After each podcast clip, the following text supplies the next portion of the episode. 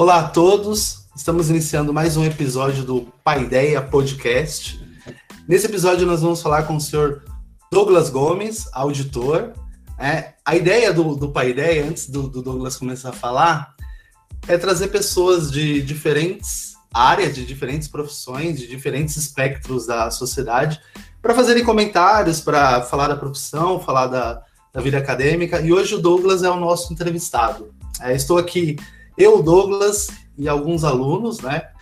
É, Ex-alunos e alunos é, do tempo presente, todos do terceiro ano, e nós vamos bater um papo com Douglas hoje. Douglas, para começar, o que, que faz um auditor? Boa noite, pessoal. É, o auditor, eu sou um auditor contábil. Existe, existem alguns outros auditores, mas falando de forma específica, eu sou um auditor contábil.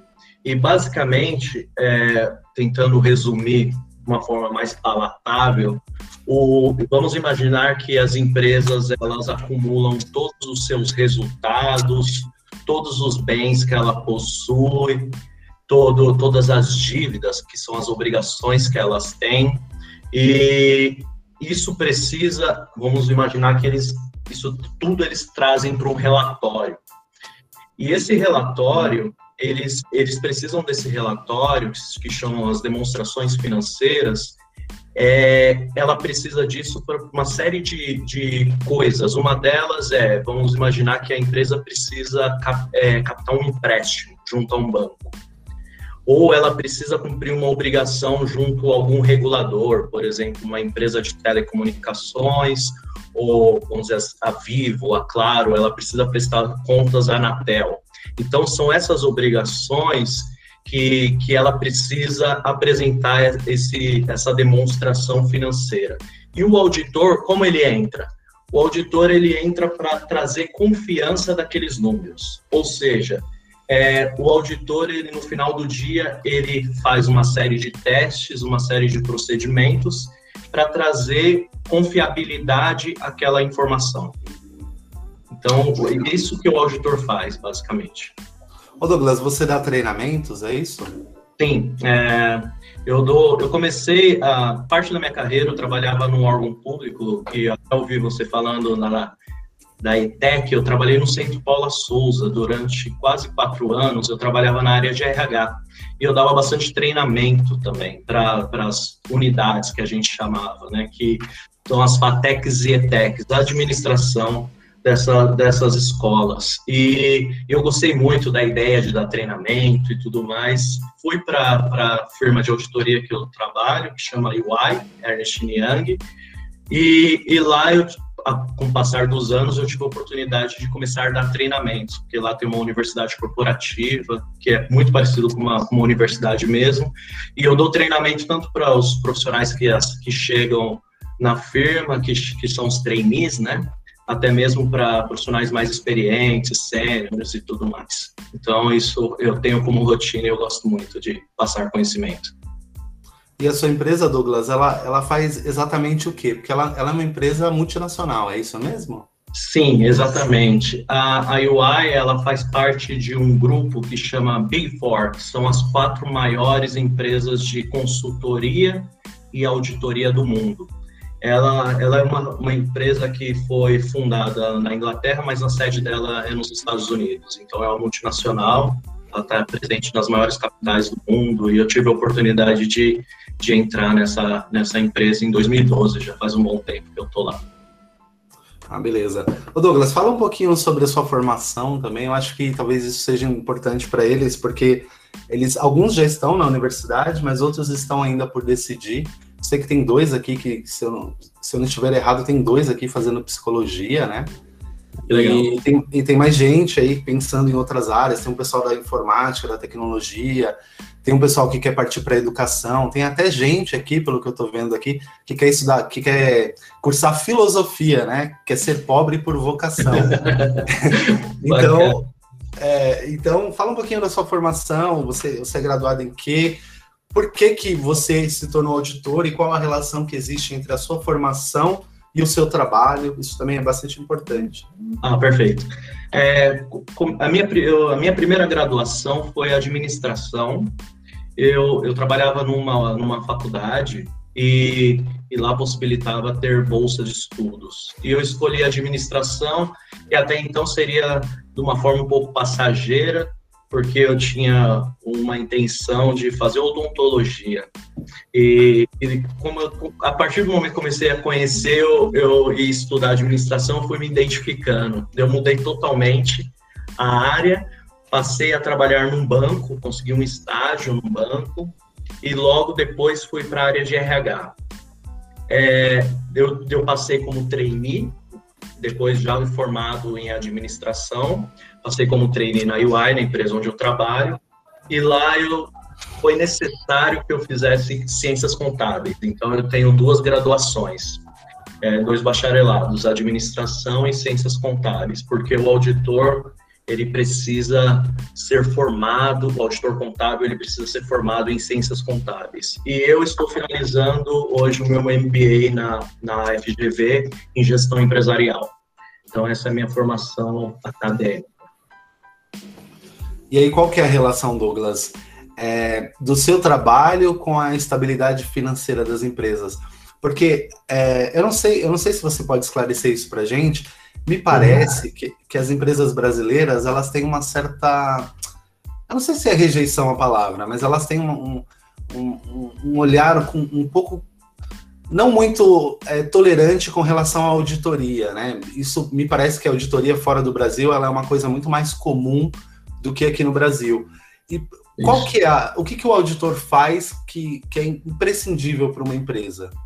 Sim, ah, o, o, auditor, para boa parte do, dos clientes onde a gente vai, geralmente são clientes de médio e grande porte. É, como é uma empresa muito grande, a gente dificilmente faz em, em clientes de menor porte. Mas uma visão um pouco brasileira mesmo é ver o, o auditor como somente uma obrigação que nem eu tinha dito anteriormente, muitas vezes a, a, necessidade do auditor é em virtude de alguma obrigação, tanto com algum órgão regulador ou, ou mesmo com, com bancos e acionistas. Ah, mas é, o auditor ele tem uma função bastante importante é, no sentido da, da, credibilidade que ele pode passar, identificação de riscos. É, muitos falam que antigamente o auditor era era aquele contador de canetinha BIC no bolso, e, e, e, e, hoje mudou muito, porque a tecnologia ela, ela é muito presente hoje em dia na, na, na função do auditor contábil. Então, é, a inteligência artificial é bastante presente, visando o quê? A auditoria moderna visa risco qual o risco daquela empresa, qual o risco daquela empresa dar errado, quais potenciais riscos. Então, é, é, bastante complexo e bastante interessante. Então, a visão de muitas pessoas têm já essa visão, mas ainda algumas pessoas um pouco mais distorcida de não, o auditor não é somente uma obrigação. Eu posso utilizar o procedimento de auditoria para melhorar os meus controles internos, para melhorar a minha mitigação de risco que, que o objetivo é sempre esse mesmo, pensar em riscos e, e quais são os controles que podem mitigar esses riscos. Então, de certa forma, a, a, auditoria ela pode resguardar uma empresa e melhorar a sua vida financeira, digamos assim? Exatamente, é, trazendo de uma forma um pouco mais simples, né? É, se eu ficar um pouco técnico, me ajuda, Gil. É, o, vamos imaginar que a empresa tem um procedimento, sempre há um procedimento, um passo a passo, né? É, para a realização de qualquer processo dentro da empresa. Vocês que, que estão no mercado de trabalho, é só você fazer uma reflexão que toda a sua atividade ela tem um passo a passo e o auditor ele entra para identificar se nesse passo a passo existe alguns existe algum tipo de risco ou alguns riscos que podem trazer algum tipo de desvio e, e o uso do de procedimento de auditoria ele ajuda a mitigar esses riscos para trazer cada vez mais confiança na, na informação final. E quais são os, os, erros? Não sei se, se a palavra erro é, é, a palavra correta, mas quais são os problemas que você encontra nos processos normalmente e se existe alguma diferença entre os problemas é, presentes nas empresas nacionais e os problemas presentes nas empresas internacionais? Qual que é a, qual que é a dimensão da coisa?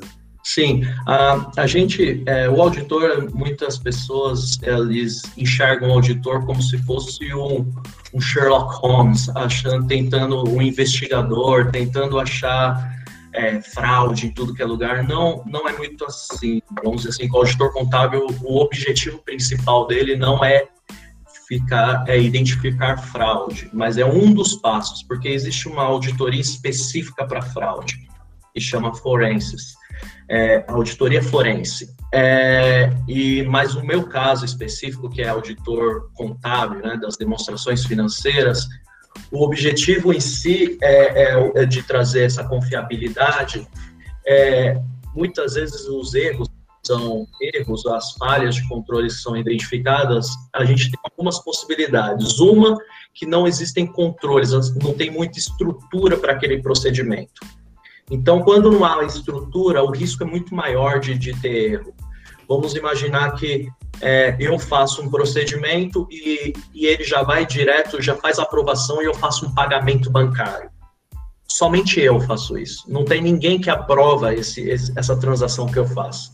Isso é, eu tenho um risco grande porque eu posso eventualmente errar. O erro humano. É, então, é, uma revisão é muito importante. Isso acontece, Gil, tanto no Brasil quanto em qualquer outro lugar. Então, os riscos eles são bem parecidos. Há uma probabilidade maior de termos riscos falando da área tributária, de impostos. Porque o nosso sistema, acho que todo mundo sabe que o nosso sistema tributário é absurdamente complexo. E quanto mais complexo, mais fácil de ter erros, tanto erro por, por, por alguma falta de conhecimento, por algum, algum deslize ou até mesmo por fraude. Então, ah, isso, isso é o que diferencia bastante, se for para diferenciar entre empresas fora do Brasil e as empresas brasileiras, é a questão tributária. Ele é um, ele é um eixo, ou, é, na verdade, é um eixo não, né? Mas é um potencial problema. Ô Douglas, é, tem uma questão que me parece bastante importante com relação à, à auditoria, que é, é uma perspectiva sobre a auditoria no que diz respeito aos processos dos governos, os processos dos estados. Eu sei que não é a sua área, mas assim, de maneira geral, como que trabalharia um auditor, por exemplo, prestando serviço para um governo ou para o estado? Como que qual seria a linha de atuação e essa linha de atuação dele seria diferente da empresa pública e em que dimensão isso aconteceria? É, o, o auditor, é, dificilmente um auditor externo, infelizmente, eu posso dizer, um auditor externo, um auditor que a gente chama de auditor independente, né? Ele vai auditar um, um órgão público, é bem raro, nunca aconteceu comigo. Ah, isso acontece muitas vezes em ONGs, ONG acontece bastante, e tem também alguns casos de prestação de serviço de consultoria. Existem as auditorias que são do, do, do próprio Estado, são algumas auditorias do próprio Estado que, que, a, gente, que a gente sabe, e o procedimento ele é muito parecido, se, se a gente for, pelo que eu estudei, é, e algumas trocas de informações, o procedimento ele, ele geralmente é o mesmo, onde eu pego uma informação, geralmente um, um, um saldo, vamos dizer assim, um número, e faço um procedimento tanto de teste documental quanto de indagação às pessoas que fazem isso, a fim de o quê? No final do dia, qual é o objetivo? De eu falar para você, aquele saldo, aquele relatório que você está que você me disponibilizou, você é administrador ou você é responsável pelo aquele órgão governamental, ele está adequado. Por isso que para mim seria fundamental se todos os nossos órgãos governamentais tivessem auditorias periódicas, porque isso traz credibilidade. É, uma vez que o, se, se, a gente imagina o, um relatório, um balanço fechado do de tanto municipal, estadual e federal, uma vez que existe um relatório de um auditor, isso traz mais credibilidade à informação. E aí, como que funcionaria? Você falou que normalmente os auditores eles não, não trabalham efetivamente, mas eles prestam consultoria. É, se tivesse alguém aqui da, da, do grupo que nos assiste aqui que quisesse ser um consultor, né? Qual que é o procedimento? Como funciona, Douglas? Ah, isso é, isso é bastante interessante. A diferença, muitas vezes, da auditoria para consultoria. Isso é uma dúvida bem comum. É, a gente pode, é, vamos, vamos imaginar, se vocês vocês optem por pela, pela área empresarial, administração, economia, ciências contábeis. Isso, isso é bem bacana de você pensar, poxa, eu, eu gostei da ideia de, de ser um prestador de serviço. Você geralmente tem dois caminhos. Ou você vai virar um auditor, ou seja, analisar aqueles, aquelas informações que foram preparadas pela administração, né, pelo, pelos clientes, ou você dá suporte, o consultor ele dá suporte para melhorar os processos ele ajuda a empresa a melhorar os processos, a ter uma informação melhor. Ele, ele, o auditor ele precisa emitir um relatório, né, que vai que vai atestar que aquela informação está certa.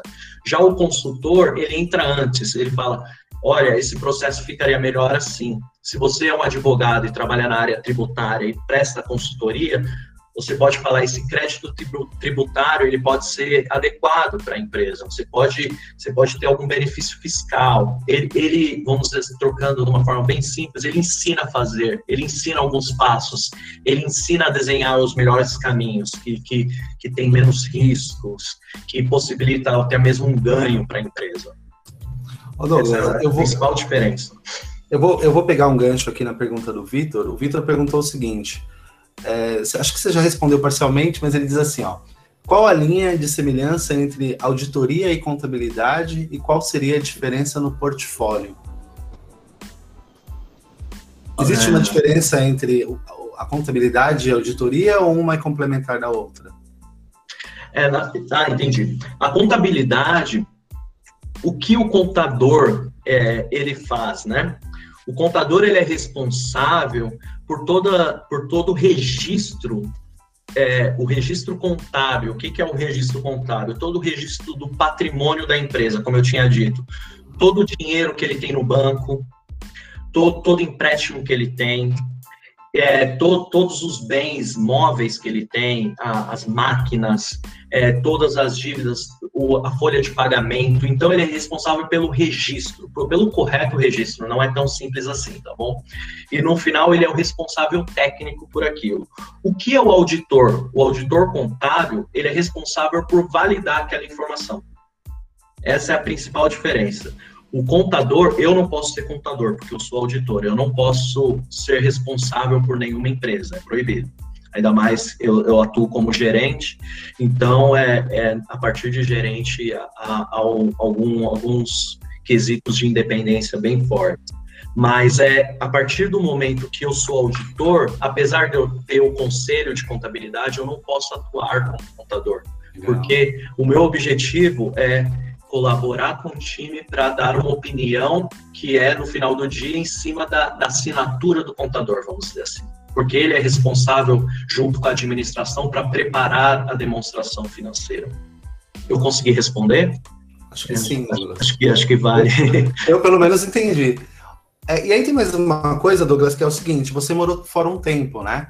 É, essa, essa sua, essa sua é, é viagem, entre aspas, aqui, ela foi pela empresa, tinha alguma finalidade? Foi para fazer treinamento? Foi para passear? Qual que era pegada é, eu, da viagem? É, eu, eu, morei, eu morei seis meses na Austrália.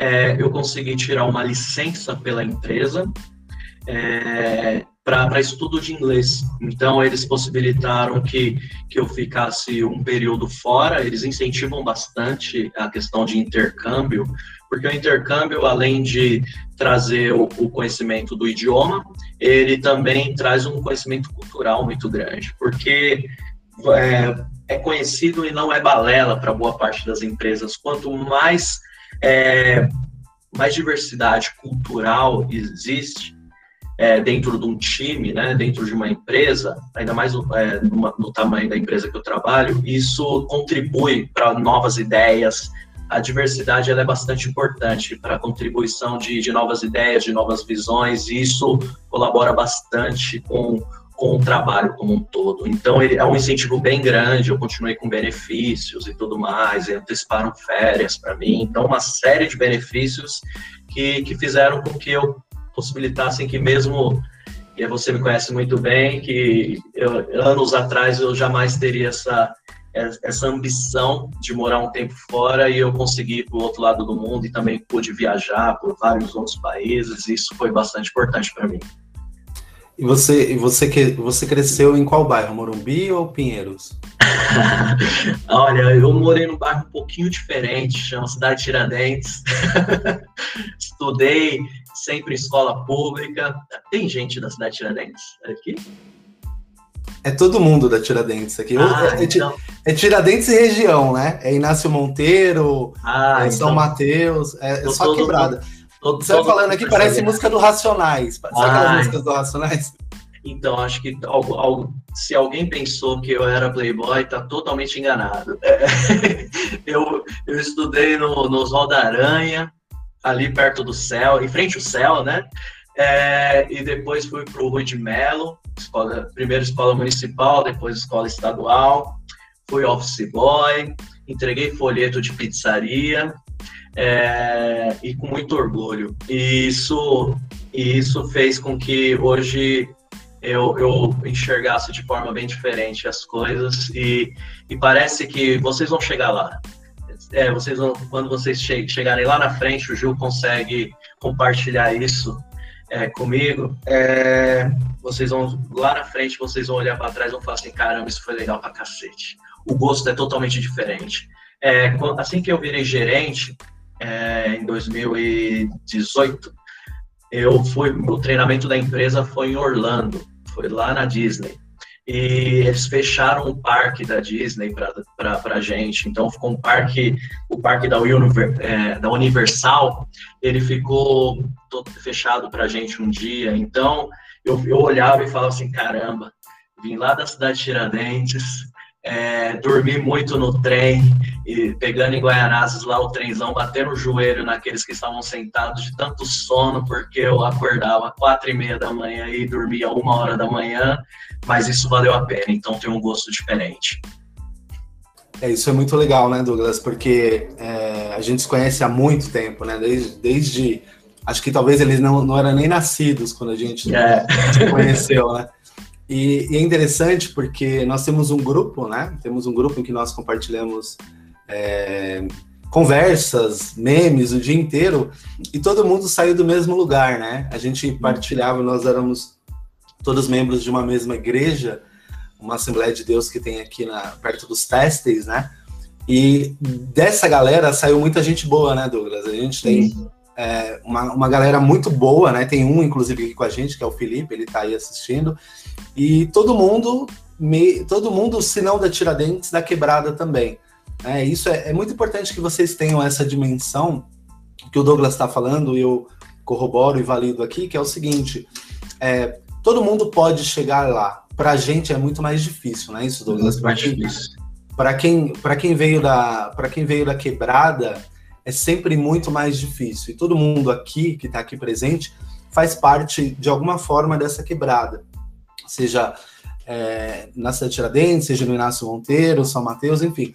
E é importante que a gente tenha a ideia aqui que eu tenho tratado com eles é a seguinte: vocês precisam constituir para vocês mesmos um núcleo duro de conhecimentos que não vai servir somente para o seu trabalho, mas que vai servir também para a sua vida, para a sua vivência social, para a sua vivência é, profissional também. Mas a ideia não é formá-los para o trabalho, é formá-los para a vida e, e, o trabalho ser consequência disso. Né? Essa, essa é uma fala que é, eu faço para eles, eu insisto bastante, e todos nós que participamos desse grupo, né, que, que somos da cidade de Tiradentes, é, a gente entende um pouco disso, né? A gente, uma das nossas, a gente nesse grupo a gente discute coisa, das coisas mais variadas, porque cada um tem uma percepção de mundo. Então, o Douglas é auditor, aí você tem uma galera que é da, da tecnologia da informação, né? Tem dois aqui advogado. agora. É, você tem advogado, você tem muitos empreendedores no grupo também, né? Pessoal que ganha dinheiro de verdade, né, Douglas? Então, Sim. assim, é, é, o que, qual, qual é a ideia, né? A ideia, eu, eu acredito, senhores, é sair da quebrada, mas não deixar a quebrada sair de dentro de você, caso aconteça, né? É voltar para a quebrada para devolver aquilo que você teve, Porque de um jeito ou de outro, né, a duras penas, né, Douglas, pegando o trem lotado, é, desviando de bala, um monte de coisa acontecendo, é, a gente com muita dificuldade, a gente sempre teve ali o mínimo, né? Que era uma roupinha, um pouquinho um teto para cobrir a cabeça e tudo mais. E quando chegar numa posição, por exemplo, como está o Douglas e como estão outros dos nossos amigos, voltar para devolver para a sociedade aquilo que a sociedade te entregou. Porque não parece, né? Não parece, mas, por exemplo, eu estudei, eu, recentemente eu fiz um mestrado numa universidade pública. Para eu estar tá lá, muita gente teve que pagar imposto. Né?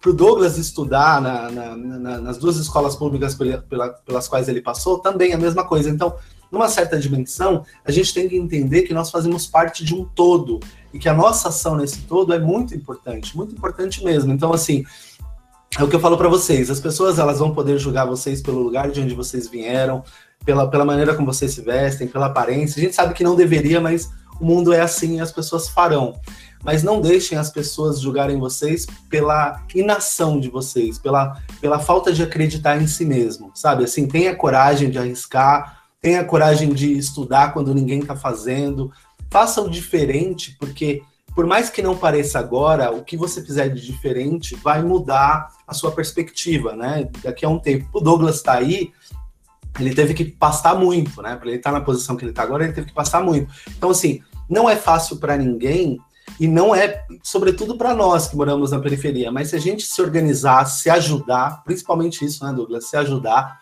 a gente consegue. Então, é, essa é a coisa, ideia. É, uma coisa bem importante, é, corroborando bastante com o que você está falando, o, a trajetória de, de sucesso, com várias aspas, né, de sucesso profissional, de uma realização profissional, ela, para aquele que não é herdeiro, sempre será difícil. Mas, para a gente, o caminho é mais longo. Mas um ponto bastante importante é a persistência, ouvir que algo que vocês estão falando, eu sempre ouvi bastante, talvez por um incentivo da igreja, né, Gil, de, de ser um bom ouvinte. Então, eu sempre fui um bom ouvinte. Eu sempre ouvi conselhos de pessoas, sempre tive pessoas ao, meu redor que, que, que, me ajudavam. Até hoje eu tenho. Então, o Gil é meu amigo desde que eu era pré-adolescente. Então, é, então é importante vocês terem bons amigos, pessoas que te ajudam a, a seguir em frente. Então, eu até lembro o dia que o Gil estava em dúvida se fazia filosofia ou não.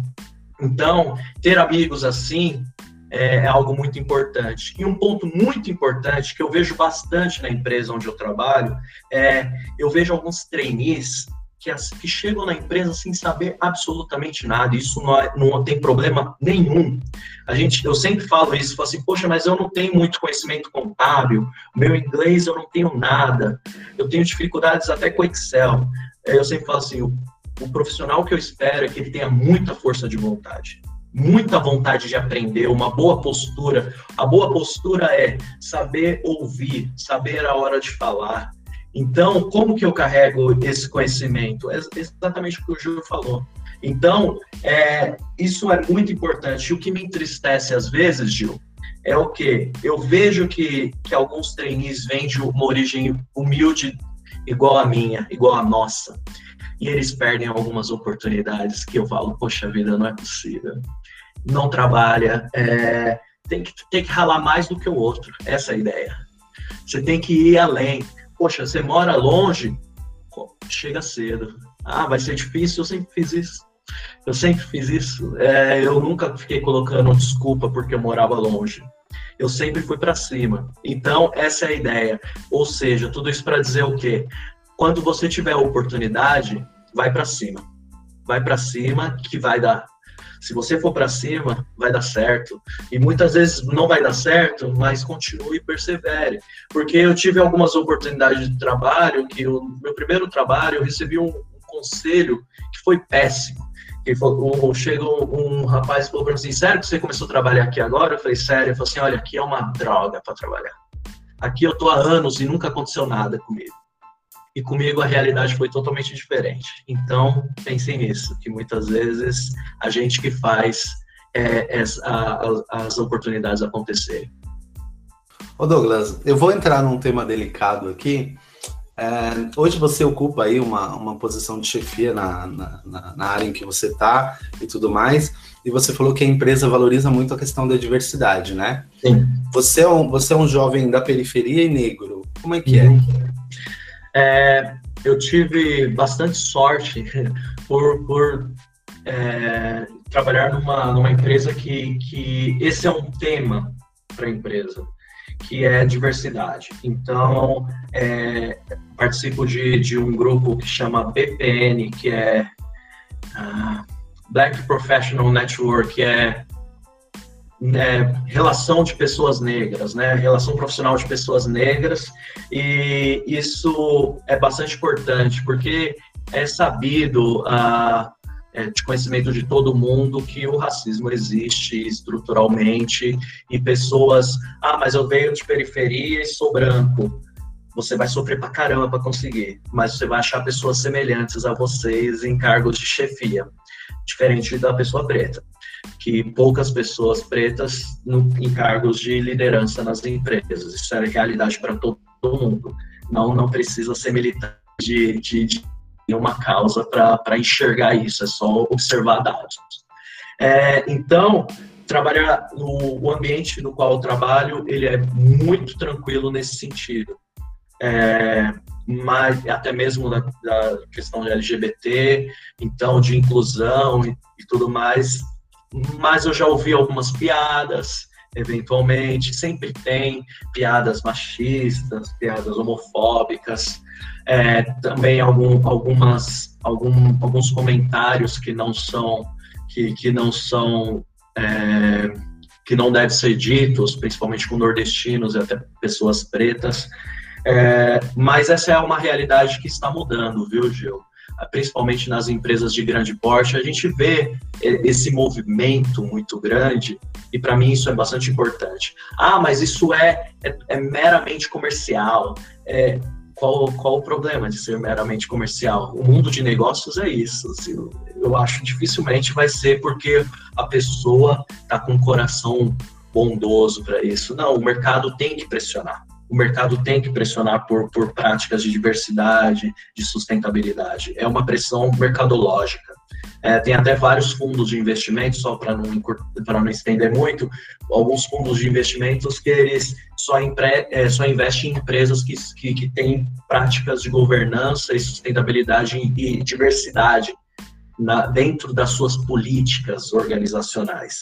Então, há uma pressão do mercado uma pressão do mercado para que as empresas tenham essas práticas. Então a gente vive num, a gente está num momento muito importante, um momento de mudança. Então isso é bastante importante e eu acho bacana pra caramba.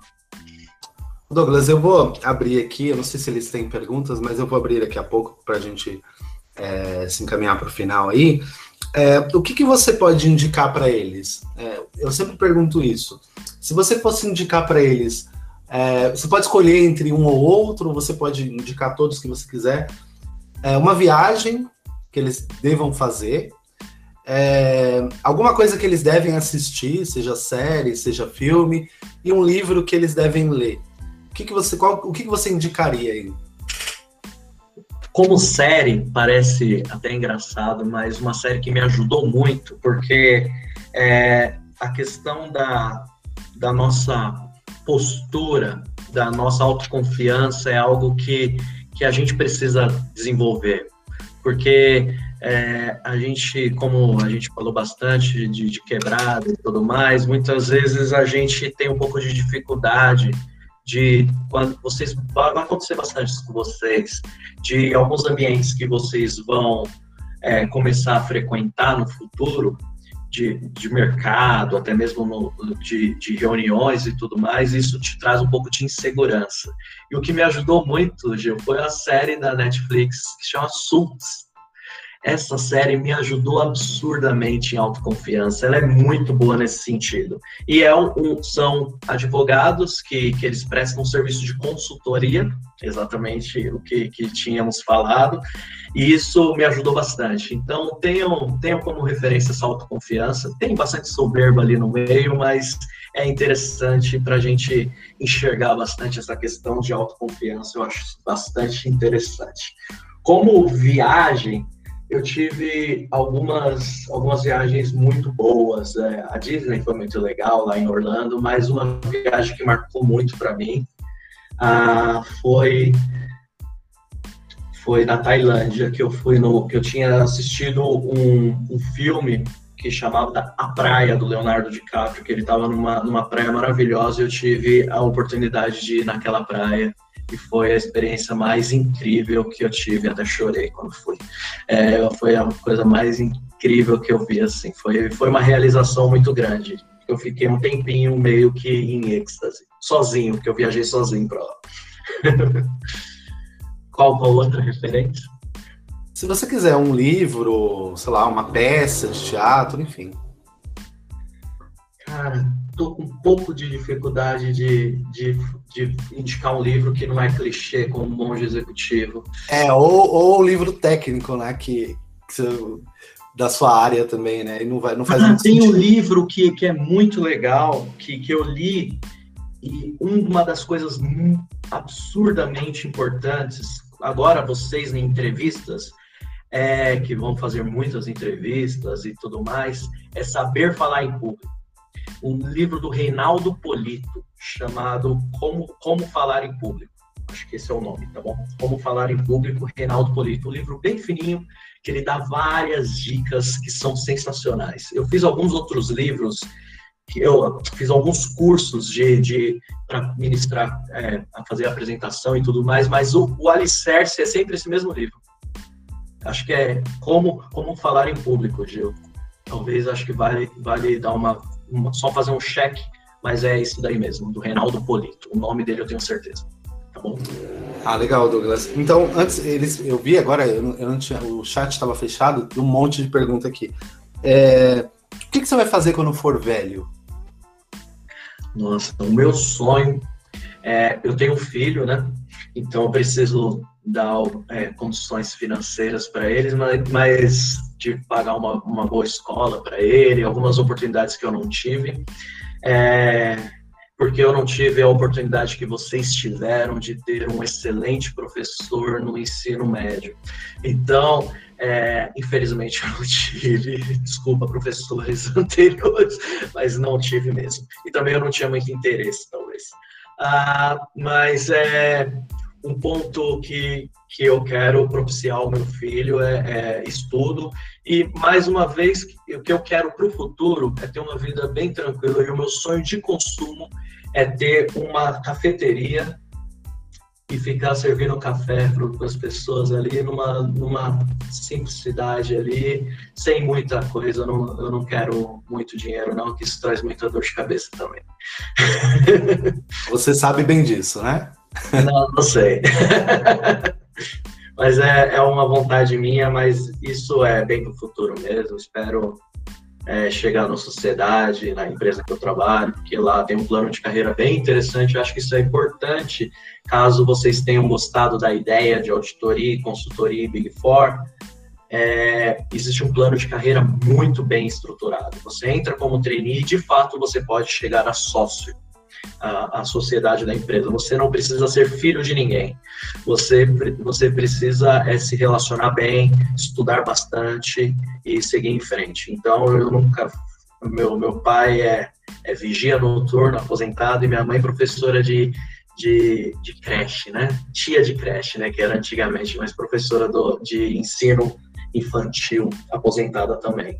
Então, nunca fui filho de ninguém e até hoje, até agora, graças a Deus, eu estou tendo boas oportunidades. Então, isso é bem importante pretendo chegar à sociedade, estabelecer financeiramente e, quando ficar velhinho, ter essa minha cafeteria e ficar com uma vida mais tranquila.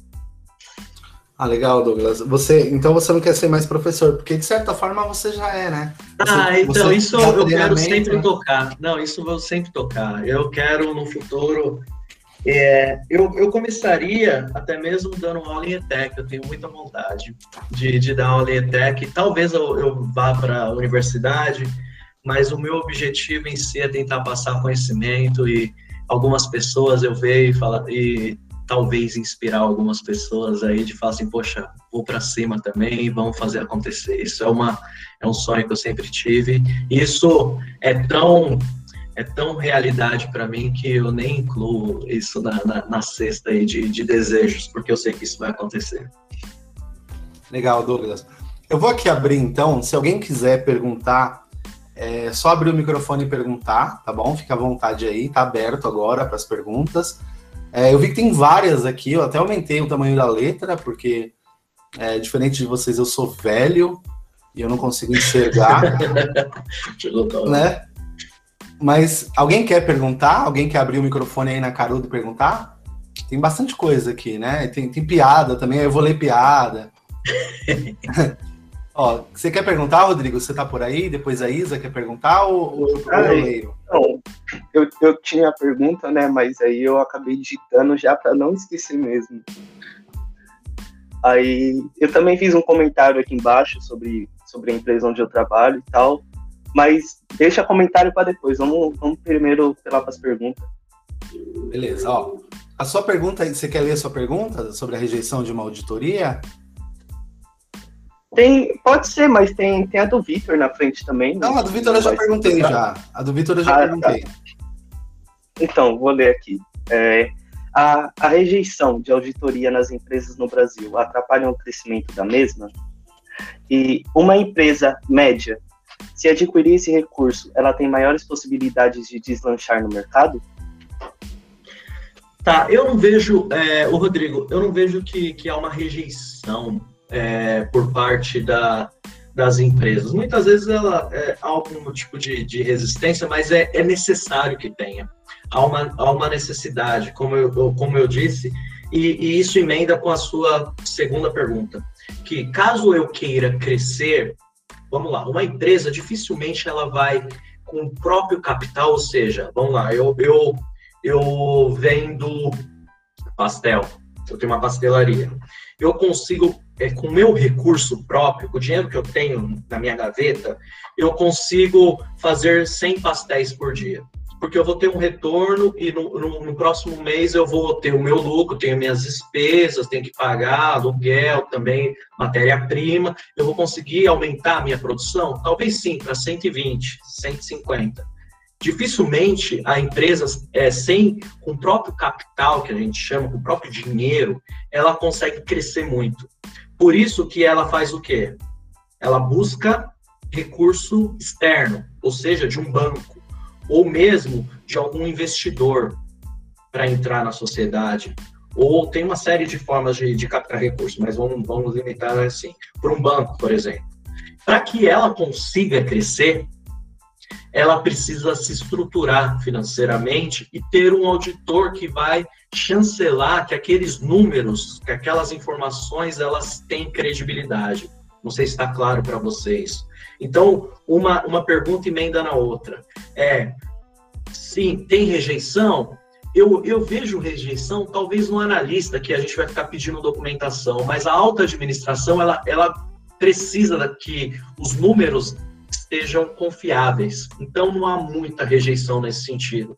Há um pouco de rejeição de, poxa, o auditor fica pedindo um monte de informação, mas no, mas no final do dia ele precisa daquela informação, porque se ele tiver o nosso relatório como auditor, ele vai poder crescer. E para esse crescimento, ele normalmente ele precisa de recurso externo. Dificilmente uma empresa diferente da gente que não é bom pedir empréstimo, para uma empresa saudável, é bom que ela tenha empréstimo. Isso é bem estranho, né? Mas é, ela precisa, porque ela está utilizando um recurso de outro para gerar mais dinheiro, vamos dizer assim. Legal. Douglas, é, eu vou perguntar a Isa, fazer a pergunta da Isa, porque ela está com, com uma tosse muito, muito forte, está com febre, é, dor no corpo. Isa, procura o médico, Isa. E um pouquinho de vergonha. É, geralmente, geralmente não é Covid, é vergonha mesmo. Ó, é, ela fez a seguinte pergunta. Ela, ela perguntou assim, ó, ela, ela fez o seguinte comentário com pergunta. Nessa pandemia, muitas empresas demitiram inúmeros funcionários.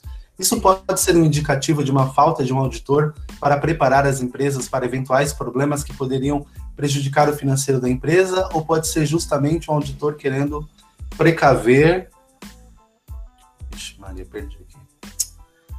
Uma perda de dinheiro maior. A ideia aqui, eu errei a pergunta, mas a ideia aqui é a seguinte: é, é, o fato de a, a pandemia ter feito com que muitas empresas entrem em crise pode ser a falta de um, de um auditor para dar à empresa esse fator, essa contingência de, ó, as empresas passam por altos e baixos e você precisa ter uma reserva?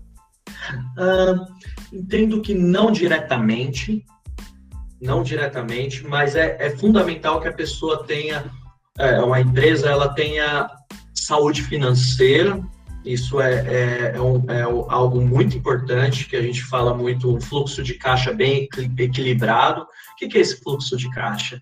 Os pagamentos e os recebimentos, né? Tudo que ela tem, tudo que ela deve. Esse e, e o encaixe dessa, de, desse fluxo, vamos imaginar essa linha, isso, isso quebra muita empresa, tá bom? É, porque ainda mais microempresário, que ele não consegue gerenciar tudo aquilo que ele recebe, tudo aquilo que ele deve. Então, isso impacta diretamente. No final do dia, a gente precisa avaliar se a empresa ela tem algum risco de quebrar. Isso é uma função do auditor. Mas ele não tem o dedo dele ali. Ele só faz a avaliação, tá bom? Então, é, falando do Covid, o Covid ele impactou muito, é, teve um impacto muito grande em determinados setores. Ah, tem algumas empresas que, de fato, não tinham uma boa gestão financeira, obviamente ela teve que cortar funcionários, porque geralmente um prestador de serviço, a empresa que presta serviço, não é aquela que produz um bem, né? Que, que faz uma, uma peça, algo parecido, geralmente a, o prestador de serviço, a folha de pagamento é uma das principais despesas da empresa. Então, infelizmente, é aonde vai cortar primeiro porque você consegue repor posteriormente. Vamos imaginar que é, eu, eu tenho um restaurante onde eu atendia 200 clientes. Agora eu só faço delivery. Eu preciso dos garçons? Hum, talvez não. Então, infelizmente, o racional do, do, do empresário, ele tem que... O, o profissional de finanças, ele tem que enxergar isso. É óbvio, né? A empresa que eu trabalho, ela tem uma estrutura mais robusta, né? E ela não teve nenhum, nenhuma demissão ocasionada de Covid, nada parecido. Ela manteve todos os profissionais. Mas, é, infelizmente, isso não tem o dedo do auditor ali. É, mas, respondendo a pergunta, quanto mais estrutura eu tenho financeira, é, menos risco eu tenho de, de ter problemas. Legal, Douglas. Eu vou fazer a pergunta agora do Nanis. Se você quiser é, perguntar, Nanis, fica à vontade. Se não, eu pergunto, tá? Acho que você está com problema no microfone também, não é isso? Ou não? Bom, enfim, pode me interromper e perguntar se quiser, mas eu vou perguntar aqui, ó. O Guilherme Nanes, Douglas, perguntou o seguinte: ele, ele comentou e perguntou o seguinte: além da grande responsabilidade imposta nessa profissão, quais características você considera essencial para uma pessoa que deseja se tornar um auditor empresarial de grande renome é, e buscando e buscado por grandes empresas? Nossa, que bacana essa pergunta. É, foi o, o, o, o Nanis, é um, algo muito muito importante num profissional que eu, que eu como eu entrevisto alguns profissionais também na, nas dinâmicas de grupo e o que a gente sempre fala entre a gente é o que é você olhar para o cara e falar assim esse daqui quer trabalhar. Ou seja, a força de vontade, você enxergar que a pessoa quer aquilo, que a pessoa quer aprender. Que a, a proatividade parece clichê, mas ela é, é, é, fundamental. Você falar assim: estou disposto a fazer, estou disposto a aprender, e também errar acontece, mas eu estou disposto a melhorar. Então, essa disponibilidade, essa disposição de fazer é o principal é, é, o, é, o, principal soft skills, né, que o pessoal fala bastante hoje em dia, né, que, que não é um conhecimento técnico, né, não é um uma habilidade técnica, mas é, é uma habilidade que, que ela vai um pouco além disso, é essa questão da força de vontade. Obviamente, o quanto mais conteúdo você absorve, isso vai ajudar muito. Ter uma boa escrita, saber falar muito bem, isso ajuda bastante. Mas é, essa questão da força de vontade, ela ajuda muito. Essa, essa proatividade, a gente sempre fala isso, e isso é verdade, não é clichê. Tá bom? Te respondi, Nanis? E, e outra, essa proatividade, ela vai, ela vai percorrer sempre a carreira. Isso não é só para aquele, aquele auditor que ingressou na, na, na, na profissão recentemente. Essa proatividade ela vai ter que sempre existir.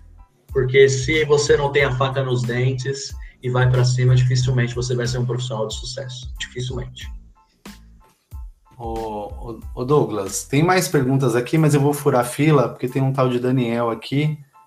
E como ele é meu filho, eu vou cortar a fila. o Daniel perguntou qual que, é qual que é a importância, qual que é a importância do network na sua área?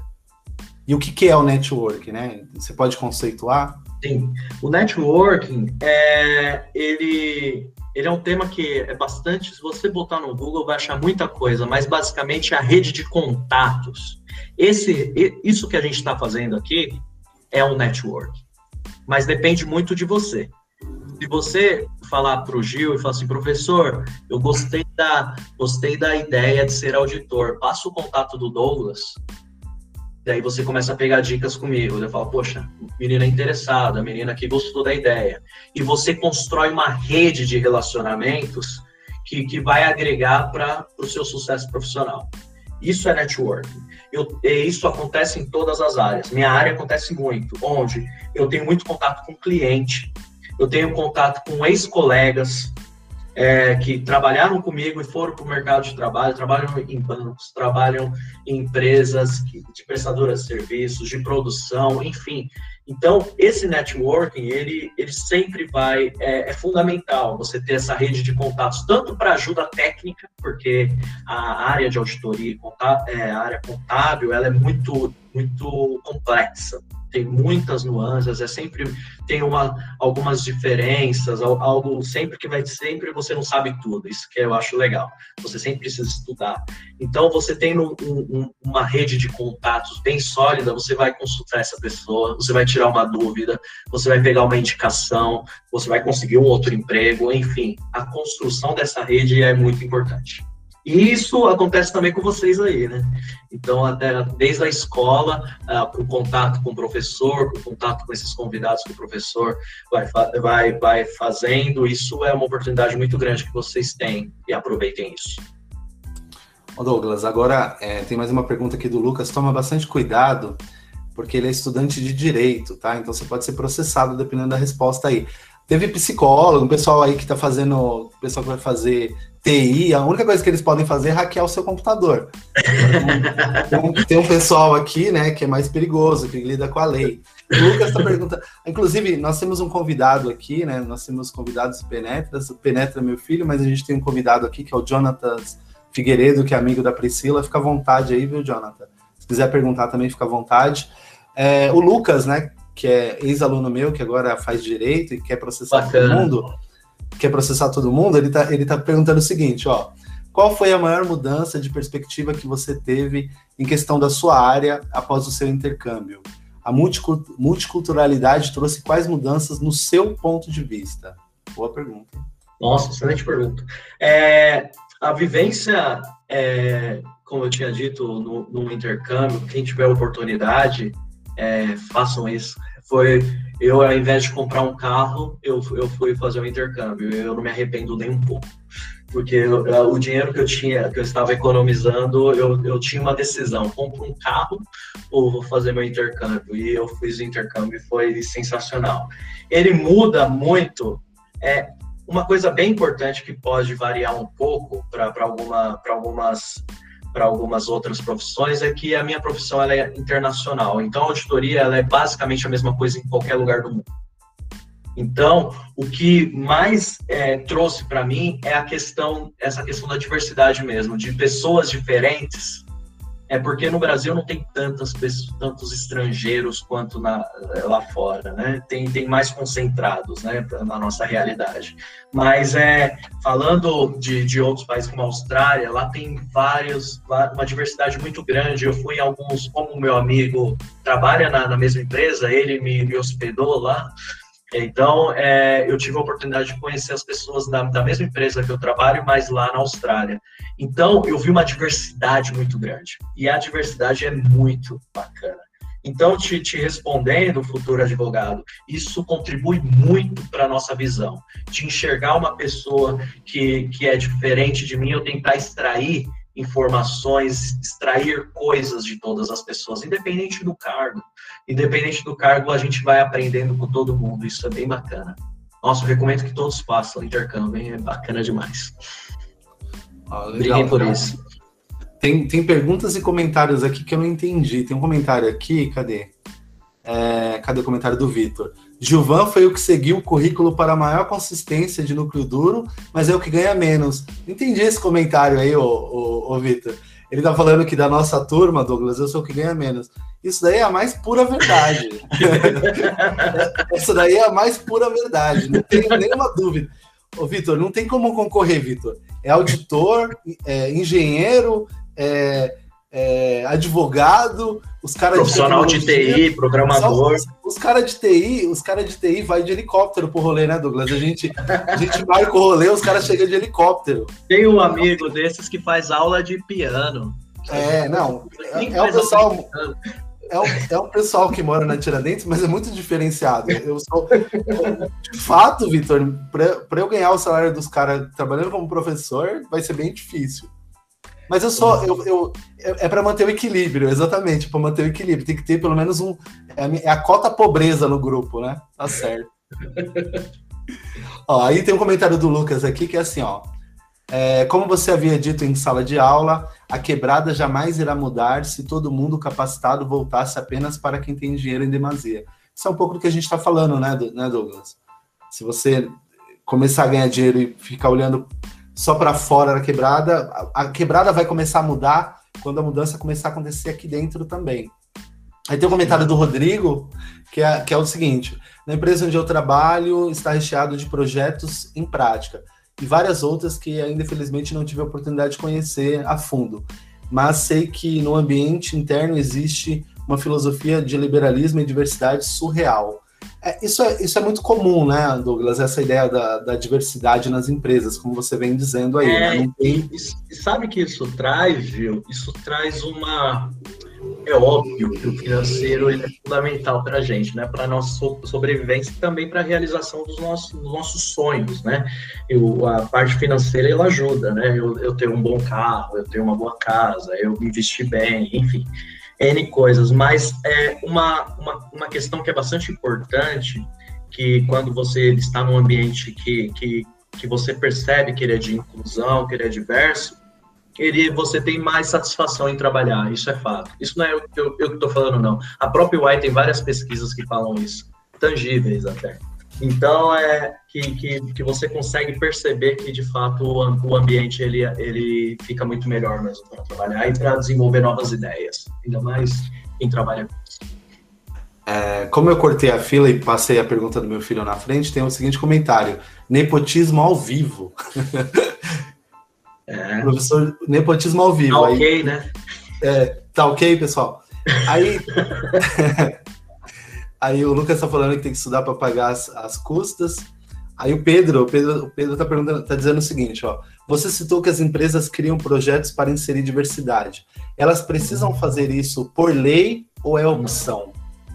Ah, tem, é, dependendo do porte, olha, o, o, meu amigo advogado aí pode me ajudar. Mas dependendo do, do, do porte da empresa, ela é obrigada a ter é, pessoas, PCDs, né, pessoas com deficiência dentro do o porte da empresa. A empresa de grande porte, ela precisa ter.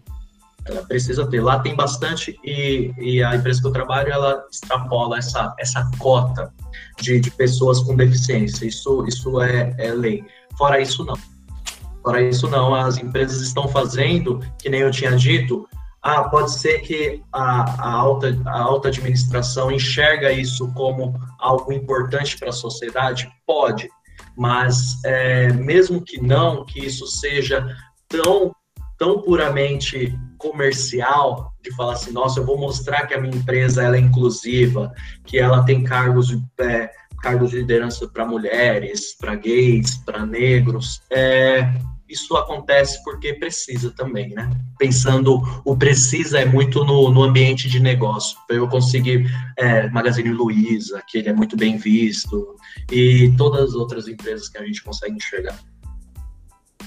Mas não delas. Tem pergunta pra caramba agora aqui. Soltou. Eu vou fazer mais algumas, né? Senão a gente vai ficar aqui a noite inteira. Mas amanhã é sábado, né? Então vamos lá, ó. O, o Nanes, Guilherme Nanes perguntou o seguinte: pode ser uma pergunta um pouco invasiva, mas eu acredito que seja algo que influencie bastante na escolha de uma profissão. Uhum. Douglas, qual seria a faixa salarial de um auditor empresarial nacional? Difícil essa, hein? É muito difícil. É muito difícil. O começo da carreira, é... eu, para muitos, ele... vamos lá. A carreira do auditor, ela, como eu tinha dito, existe um plano de carreira desenhado, onde é, anualmente ou, ou talvez cada dois anos, depende da empresa, você vai subindo de cargo. Então, é, a estrutura dela é, é bem horizontal de crescimento. Então, o começo da carreira você não tem uma remuneração muito alta, mas a partir do momento que você atinge o cargo mais executivo, ela é bem compatível com o mercado. Eu estou fugindo da resposta, um pouco, né? Mas é um, assim que você entra no, no, no mercado, talvez com um trainee, uma média aí de 3 mil reais, mais ou menos. Uns 3 mil reais um trainee ganha, fora vários benefícios, inclusive é, alguns auxílios de subsídio de, da faculdade. e qual que é a média de idade de um trainee na sua empresa, Douglas? Ah, na faixa de 23 anos, mais ou menos, 20, de 22 a 25 anos, no máximo 25, tá? Geralmente é, é, são pessoas mais novas. E a partir daí, varia muito. Eu não consigo cravar. Você sério, e você vai crescendo, sua faixa salarial vai crescendo, e cada step, é, cada é, step que você pula peraí.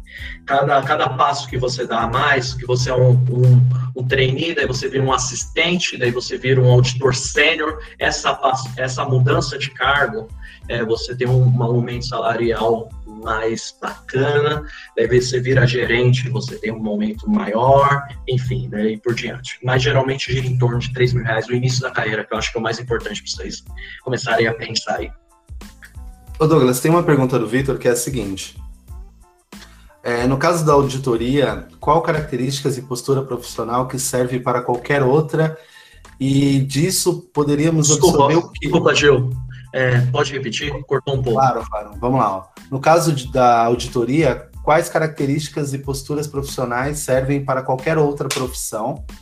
Né? Hum. E é, disso, como nós poderíamos pensar na nossa própria formação cidadã? Nossa, é uma, uma coisa que, que é bacana do auditor, é, e a gente tem que tomar cuidado com a vida pessoal nisso, mas é ser cético. O ceticismo, ele, ele, ele ajuda, o auditor ele é cético. O que isso no, no ceticismo, que a gente chama de ceticismo profissional. Isso é legal de falar. O ceticismo profissional é aquele, porque um, um passo, um procedimento muito importante do auditor é que a gente chama de indagar, que é o quê? Perguntar para a pessoa. Como que funciona isso? E a pessoa vai te responder, o cliente. E você é cético em absorver essa, essa informação e, e verificar se aquilo faz sentido. Porque dentro da, da, da, cabeça do auditor, ele tem uma visão do risco. Será que aquela informação faz sentido mesmo? Será que essa ele está equivocado ou mesmo ele não está querendo passar a informação para mim? Então, esse ceticismo, ele, ele, é, ele é algo que, que eu acho que ajuda bastante na nossa profissão. Às vezes, na vida pessoal, é meio ruim, a gente tem que tomar um pouco de cuidado com muito ceticismo. E, o, e algo que contribui para todas as profissões é, é esse enxergar o todo, na, numa visão de risco. Porque se você fica um auditor um pouco metódico, você vai conseguir enxergar risco em várias atividades que você possa que você vai fazer. É, é, essa questão do risco ela é bastante interessante. Tem várias profissões que é um gerente de riscos. Você, é só dar um, vocês darem uma pesquisada que vocês vão enxergar isso. Isso as empresas estão é, sabe os Faria Limers? É, tem toda, todas essas, essas empresas, elas, elas têm, que, que mexem muito com fundo, elas têm umas áreas de risco muito grande. Porque o que, que esse, esse gestor de risco faz? Ele enxerga o quais é, até onde eu posso arriscar ali, porque eu posso quebrar e eu posso não quebrar, eu posso ter um, um problema muito grande. Então, o gestor de risco ele, ele, ele, ele enxerga o todo e fala assim, cara, até aqui você pode ir, até aqui você passou. Então, ele consegue calibrar, e, porque o risco ele é inerente, né, que a gente chama, que o risco ele, ele existe. Agora, como eu vou lidar com esse risco? Isso que eu acho bacana, e isso serve para toda a profissão. Legal, Douglas. acho que o Pedro, Pedro, se você tiver uma pergunta, pode abrir o microfone e perguntar, tá bom? Ah, tá. Oh, ele, tá dizendo, ele disse o seguinte: calma aí que os meus cachorros começaram a fazer uma rave.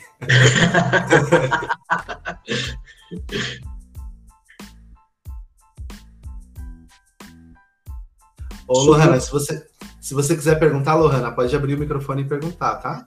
É, dá para me ouvir que mais cedo eu tava com algum probleminha no microfone. Ah, ótimo. Tá tranquilo. É, assim, conhecendo a situação do mercado e sabendo que a educação, de certa forma, ela tem que acompanhar é, o presente, né? Uma educação progressista. Mas sabendo disso, você acha que é importante a gente ter educação financeira nas escolas? Porque, assim, a escola não prepara a gente para a vida. A gente sai da escola sem saber muita coisa que é importante, como o imposto de renda. E até um, um bom, um bom apoio para uma escolha da profissão futura. Mas, se ela é necessária, como é que você acha que ela deveria ser aplicada também? Nossa, muito boa pergunta, viu? É, para mim, tinha que ser da grade curricular, principalmente para o terceiro ano. É, não sei se você compartilha comigo. Talvez não mandatório, mas optativo, que nem algumas faculdades têm essa, essa possibilidade de ser uma disciplina optativa, né? Porque ela nos ajuda, é, a educação financeira, ela nos ajuda muito é, no, no que eu planejo, em planejamento, que é algo muito difícil para vocês, na idade de vocês, planejarem, né? Porque é uma ansiedade muito grande de fazer, é o imediatismo, mas o planejamento ele é fundamental. Ele é fundamental você se planejar financeiramente, por quê? Porque através de um bom planejamento financeiro você vai conseguir os objetivos que vocês desejam. Eu estou falando para uma galera que é de quebrada. Então eu sei que vocês o, o, dinheiro vai ser pouco, as dificuldades serão absurdas, o ônibus é caro e tudo mais. É, tá 4,40 é isso, né? É cada vez mais caro. Então, é, o dinheiro não aumenta e, e, os gastos aumentam. Então, o equilíbrio financeiro cada vez mais ele é importante. E digo mais, viu, Lohana?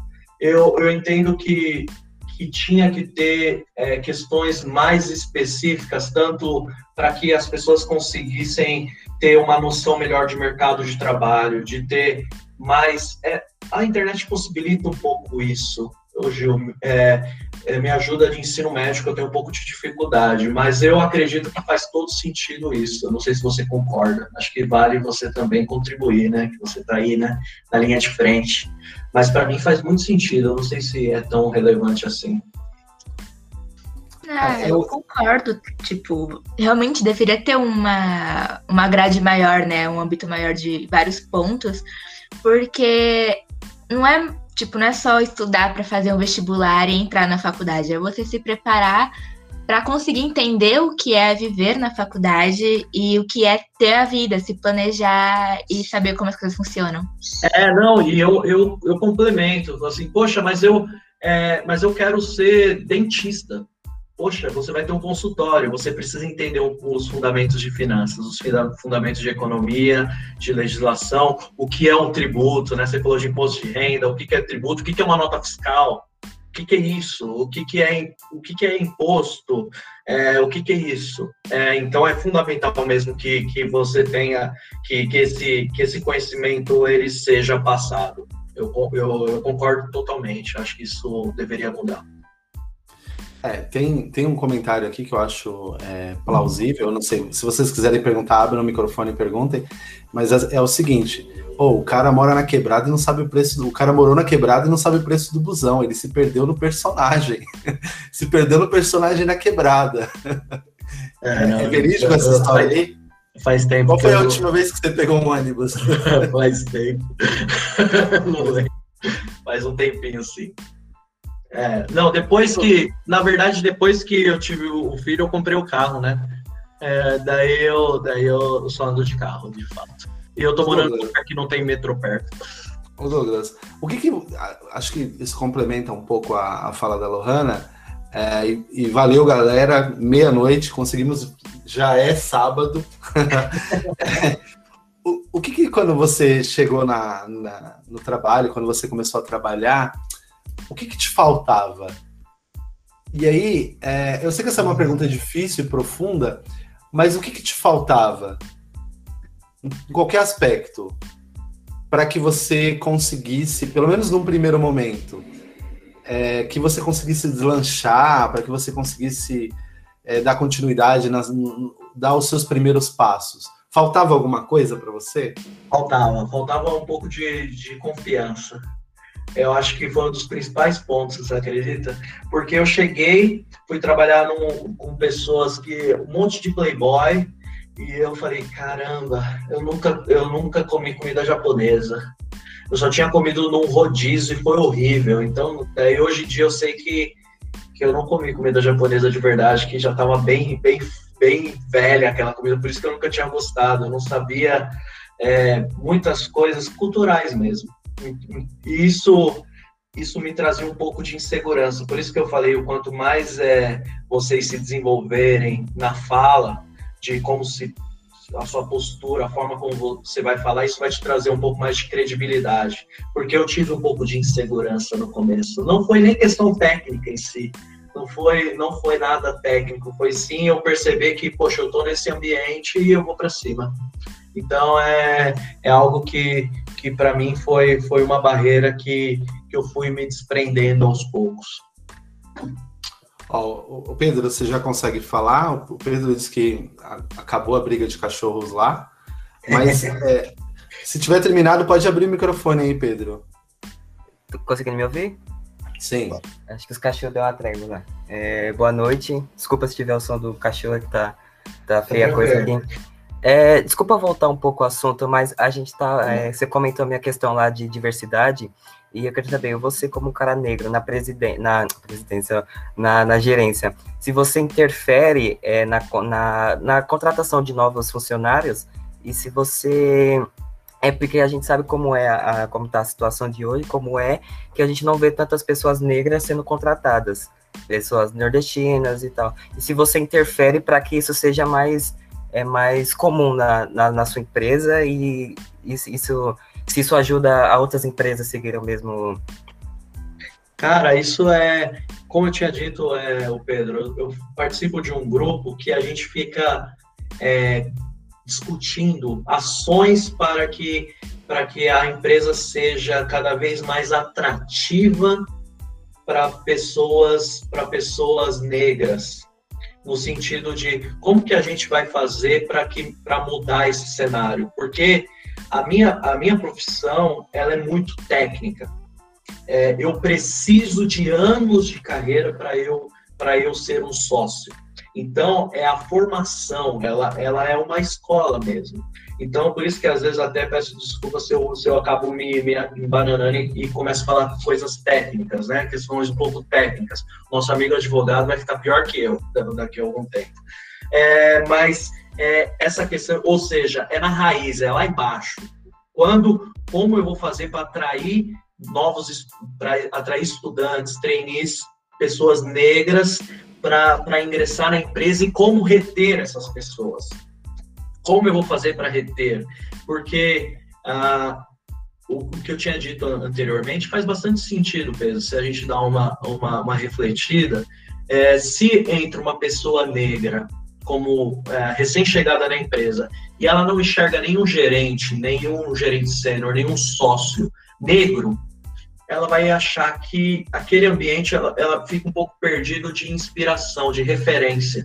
Então, é, é óbvio que, as, que, que, que há essa, essa meta, essa meta de formar sócios negros, que tem pouquíssimos, é, porque há uma, uma distância social bem grande que ela está aos poucos se ajustando, tá bom? Mas isso é um tema absurdamente forte.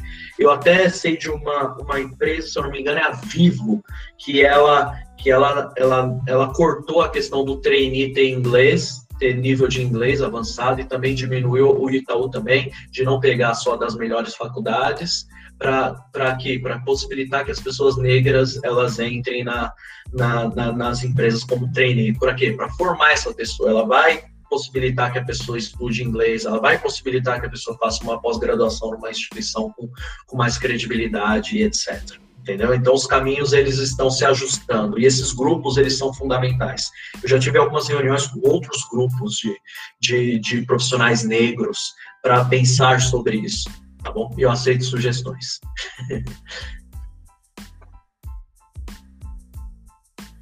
Bom, pessoal, acho que o Lucas quer falar, Oi, né, Lucas? Eu quero. Boa noite. É, então, no início de carreira, qual foi o seu maior déficit que você identifica hoje, que você fala, olha, hoje em dia isso seria totalmente problemático, hoje não passaria, tipo, em, não conseguiria chegar onde cheguei se eu tivesse esse defeito, digamos assim. E qual foi a sua maior qualidade que você identifica que mostrou o seu diferencial no mercado de trabalho. No começo mesmo, porque Sim. quando você está estabilizado, é, já, é, já te conhecem, já sabem o seu trabalho. Ah, eu, eu, vou falar um negócio bem importante, Lucas, que é uma dica para todos. É, como eu tinha dito, uh, eu não tive bons professores, eu também não tinha muito interesse. Eu também não tinha o acesso que vocês têm à informação, mas eu tinha muita dificuldade na minha escrita. E isso era um ponto muito relevante eu não sabia escrever muito bem. E graças a Deus eu entrei numa universidade para trabalhar como assistente lá da secretaria da faculdade e tinha um professor que ele me ajudou a escrever. Ele foi lá com toda a paciência do mundo e falou assim, assim que, que você vai escrever um e-mail. Não é da forma como você escreveu, não. É assim, toma isso daqui, lê isso. E isso emenda com uma qualidade que eu falei, que, que, é, que é a qualidade que é o qual? que eu sempre fui um bom ouvinte e sempre busquei melhorar. Falei assim, realmente, porque tem muita gente orgulhosa, né, que tem a dificuldade de ouvir uma, um, uma que a gente chama de feedback, né, um, um feedback que não é positivo, né, um, tipo, poxa, isso daqui não tá legal, ô Lucas, você não tá escrevendo bem. Fala assim, ah, como assim, tô me escrevendo bem, que isso? Eu nunca fui esse cara. Eu sempre falei assim, poxa, deixa eu dar uma olhada aqui e pedia dicas para ele e escrevi o e-mail e falava assim, professor, rapidinho, dá para dar uma lida aqui?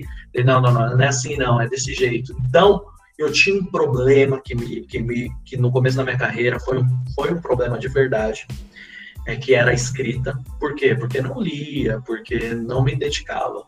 É, e, e, uma qualidade foi essa de ser bom ouvinte e buscar melhorar sempre. Isso é, é importante. Não é conversinha, não. Não sou, sou zero motivacional, viu? É, é, é a verdade. então, então bem-vindo ao time, porque aqui a gente pisa na, a gente pisa na cabeça dos coaches por aí. Não, não, vou, não vou falar nenhum de Augusto Cury.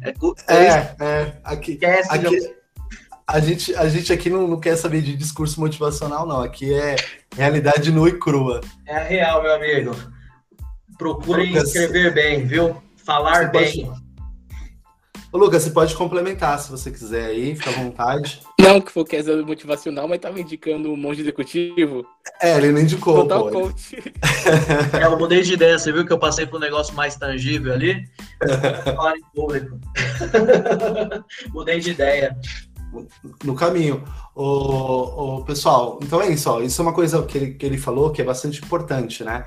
Dominar o discurso e dominar a escrita, né? Esse discurso escrito, isso é, é fundamental. Aprender a escrever é difícil. Vocês sabem de tudo que é, se passa para aprender, né? Às vezes vocês fazem umas redações lá e eu pego um pouco no pé, mas a ideia é essa, né? É chegar minimamente qualificado na, no ensino médio, no ensino médio, no, no mercado de trabalho para poder ter condições de brigar de igual para igual com os playboys que lá estão. É, Hoje coisa... eu só vou abrir um parênteses rapidinho, porque uma vez que você escreve bem e, e, fala bem, tem um bom discurso, você passa credibilidade. Porque imagina o, um, um, o chefe, entre aspas, lá, o gestor, fala, trocando por um termo mais moderno, ele, ele lê uma informação sua e, e tá com uma escrita bem ruim. Você não vai passar credibilidade.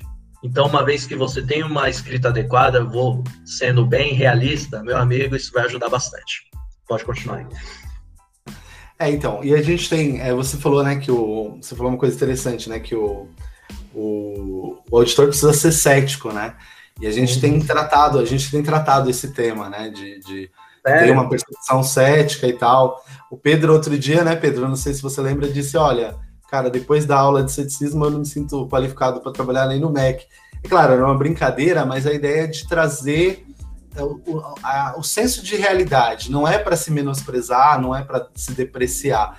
É uhum. perceber que existem problemas nas nossas formações, né, na, na formação Sim. de todo mundo, e de algum modo é importante que, tendo essa noção e essa percepção de, dessas defasagens, a gente possa de algum, de algum modo, é, tentar correr atrás, né? Tentar recuperar, tentar acrescentar conteúdo e tudo mais, né? Então, isso é, é, bastante interessante.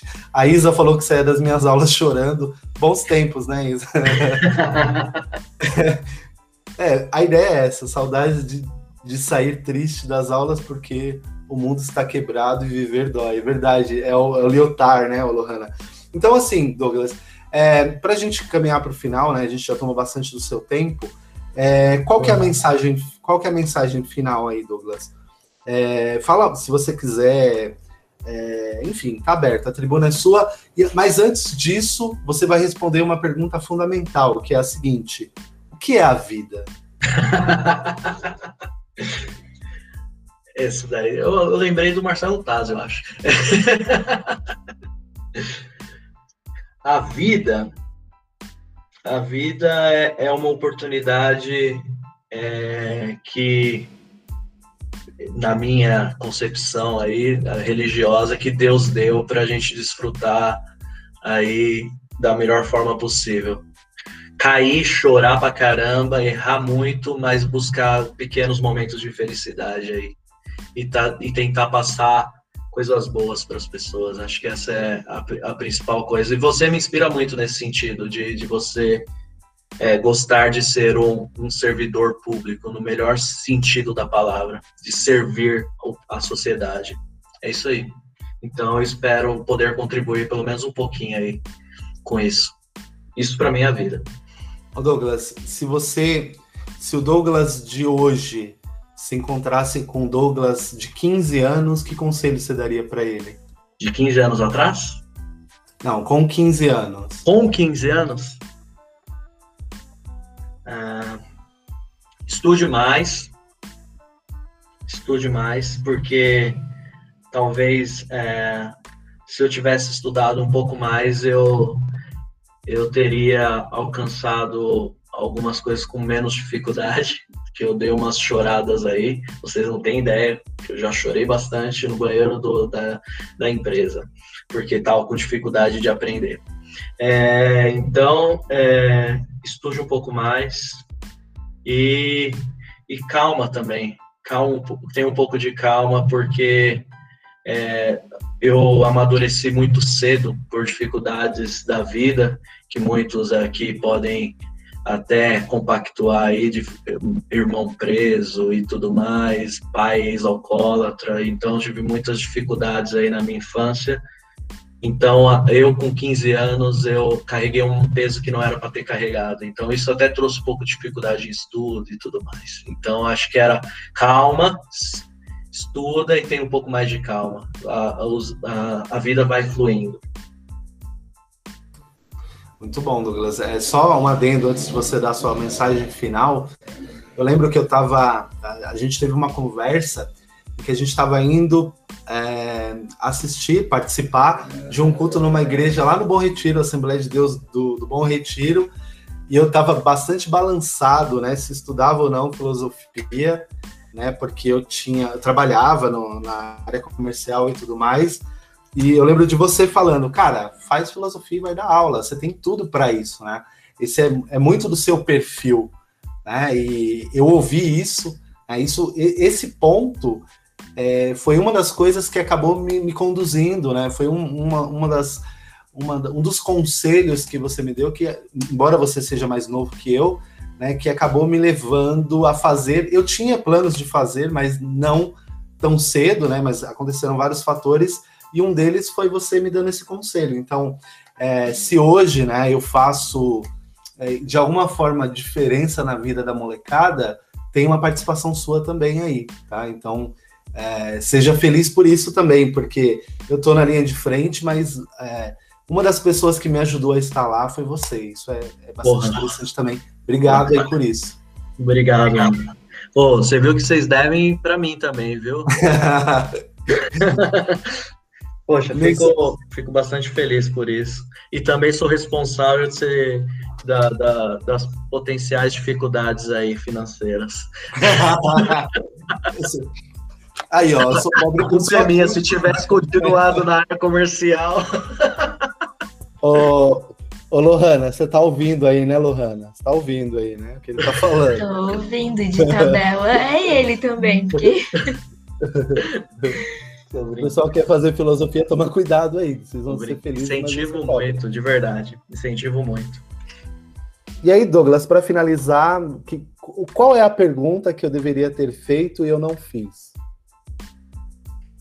Isso é difícil. Essa é difícil. A pergunta que. Ah, você é. Você entende que você tem é realizado profissionalmente?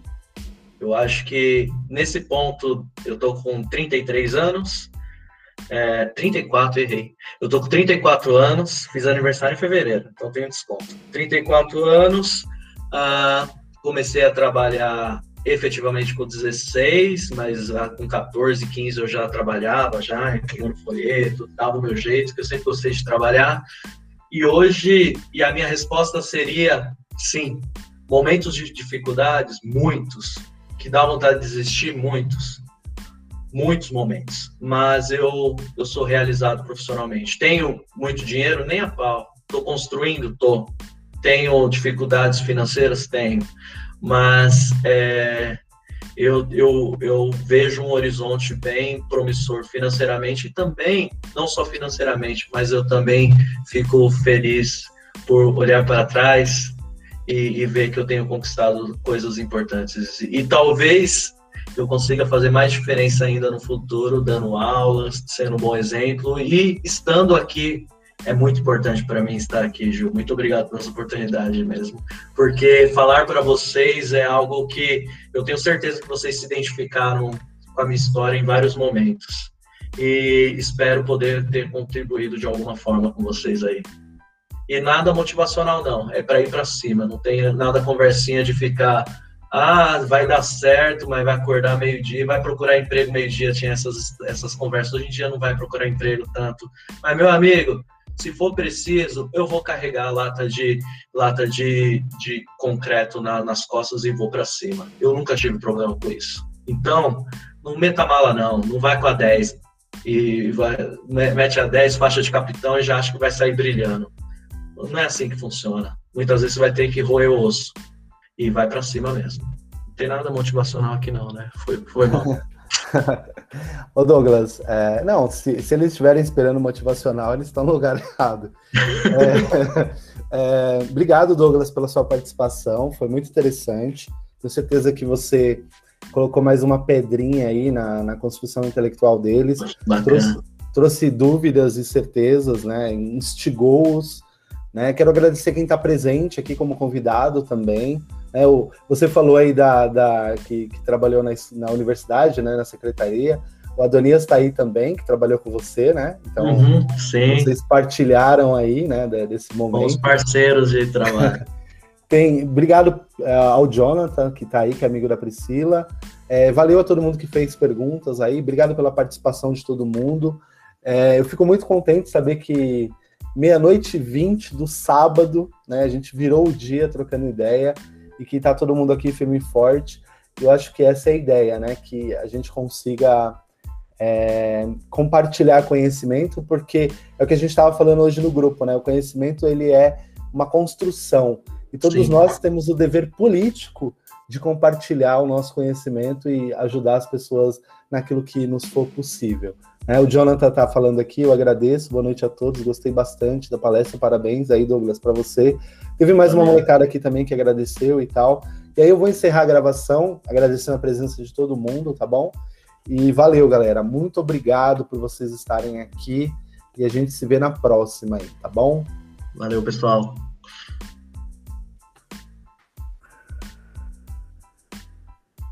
Vamos lá.